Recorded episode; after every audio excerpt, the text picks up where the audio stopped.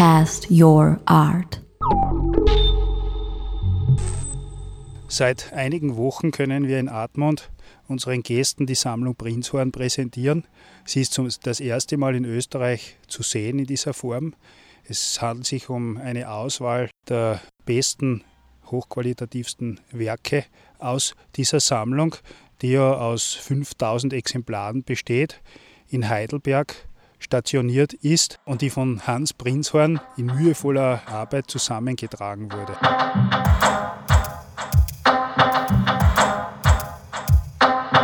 Der heutige Kurator für Gegenwartskunst im Museum des Stiftes Admund, Michael Braunsteiner, ist 1995 ins Stift gekommen. Nachdem er den Auftrag bekommen hatte, Vorschläge zu machen, lernte er den Mönch Pater Winfried Schwab kennen, der gerade als Student aus Heidelberg in das Stift Admund eingetreten war. Sehr schnell waren sich die beiden darüber einig, die Prinzhorn-Sammlung hierher zu bringen. Hans Prinzhorn hat 1919 von der Universitätsklinik Heidelberg den Auftrag bekommen, als Kunsthistoriker mit einem kleinen Bestand an gesammelten Werken von Patienten zu arbeiten.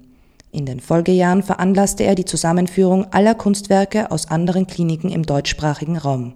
So ist eine Sammlung mit 5000 Exponaten von ungefähr 450 Autoren und Autorinnen entstanden, die in der Zeit von 1880 bis 1933 kreativ tätig waren. Zu dieser Zeit gab es noch keine Psychopharmaka. So wurden die Patienten durch künstlerische Betätigung ruhig gestellt. Neben dem Zeichnen oder Malen waren auch Schreiben oder performancehaltige Auseinandersetzungen an der Tagesordnung. Die Sammlung wird im Museum für Gegenwartskunst im Stift Admund zur Schau gestellt und umfasst eine Auswahl an ungefähr 120 Werken.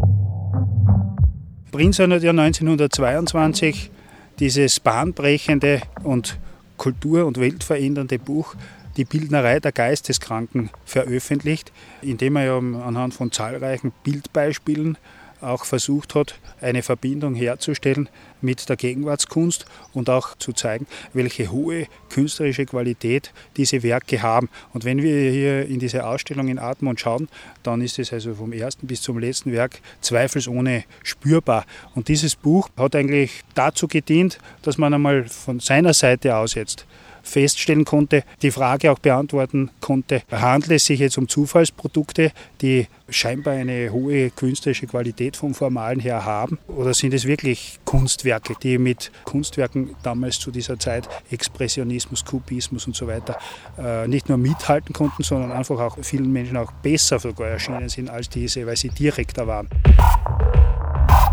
Der Auftrag, der an ihn gegangen war, war festzustellen, äh, ob es irgendwelche vielleicht Methoden gibt, dass man anhand dieser kreativen Äußerungen oder dieser Kunstwerke oder wie immer Sie sie jetzt nennen wollen, feststellen kann, welche Psychosen, welche Arten von Krankheiten diese Patienten haben. Und hat sich der Prinzhorn immer strikt dagegen gewehrt, sondern er hat nur äh, eben auch festgestellt, die haben einfach eine Qualität, die frappant irgendwo ähnelt den besten Kunstwerken aus der ganzen Welt, wie sie damals halt durch Gauguin, Picasso und Konsorten vertreten waren.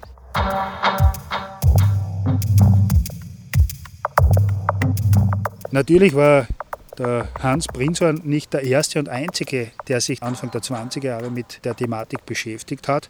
Es hat ja schon im 19. Jahrhundert unter anderem mit dem Turiner Psychologen Cesare Lombroso begonnen, der die forensische Phrenologie erfunden hat, wo man ja anhand von Vermessungen der Augenbrauen, der Kopfformen und so weiter Rückschlüsse ziehen wollte, was sehr fatal natürlich auch wieder, weil das bis in den Nationalsozialismus reinspielt, ob es da nicht irgendwelche Verbindungen gäbe und das mit Geisteskrankheiten und sonst weiter in Verbindung zu bringen wäre. Und der 1864 das Buch Genia Efolia, also Genie und Wahnsinn, geschrieben hat, oder 1907 den französischen Psychologen Paul Meunier oder auch 1915 Karl Einstein, der eine Studie zum Thema Negerplastik gemacht hat und den Kubismus wesentlich beeinflusst hat.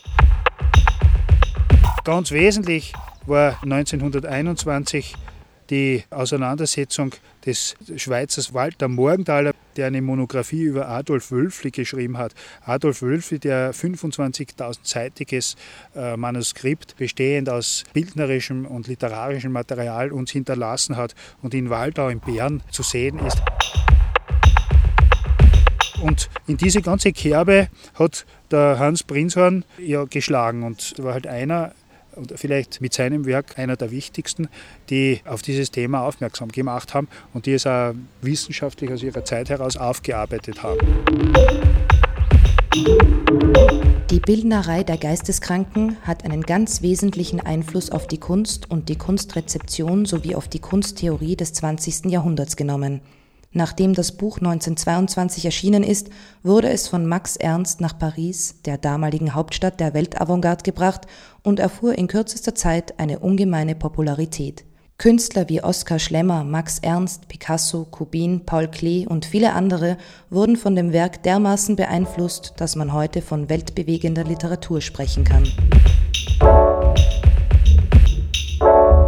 Der Prinzhorn hat mit seinem Buch sozusagen auch den Nerv der Zeit getroffen, weil äh, in der ganzen Bewegung seit Mitte des 19. Jahrhunderts einfach eine äh, Hinwendung auch war und ein Versuch, sich mit außereuropäischen Kulturen auseinanderzusetzen, beispielsweise Gauguin und Picasso, aber auch eben mit Kunst, die von Menschen gemacht wurden, die der Prinzhorn damals ja gar nicht mit Namen bezeichnet hat, sondern der einfach am äh, formalen Prozess oder Ergebnis interessiert war, während ja für diese Patienten, muss man sagen, der Prozess des Entstehens viel wichtiger war als das Ergebnis selbst.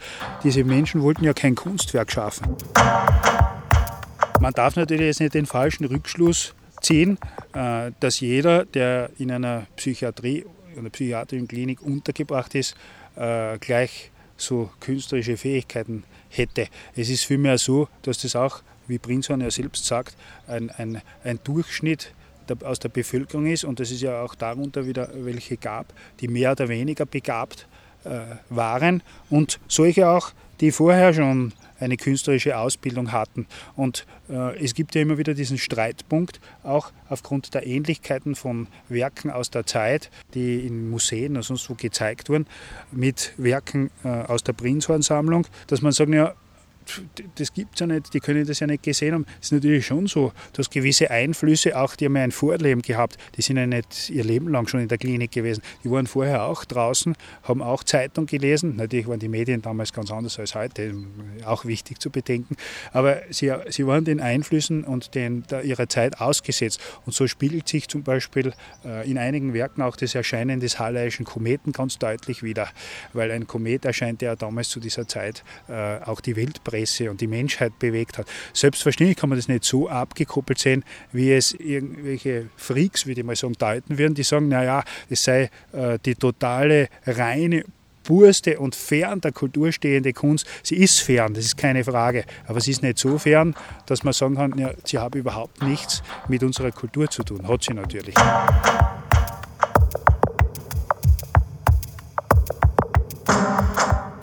Das war der erste Teil unseres Gespräches mit Michael Braunsteiner, Kurator des Museums für Gegenwartskunst im Stift Admund, über die Ausstellung der Prinzhorn-Sammlung im Stift sowie über Hans Prinzhorn und die Entstehung seines Buches Die Bildnerei der Geisteskranken. Im zweiten Teil des Podcasts hören wir von Michael Braunsteiner über die Arbeiten und Künstler der Prinzhorn-Sammlung, die in der Ausstellung im Museum für Gegenwartskunst im Stift Admund bis zum 8. November täglich von 9 bis 17 Uhr zu sehen sind. Weitere Informationen auf www.stiftatmund.at. Dieser Podcast wurde produziert von Eva Stern und Tanja Petrowski. Die Musik zum Podcast stammt von L'Ascenseur. Cast Your Art. www.castyourart.com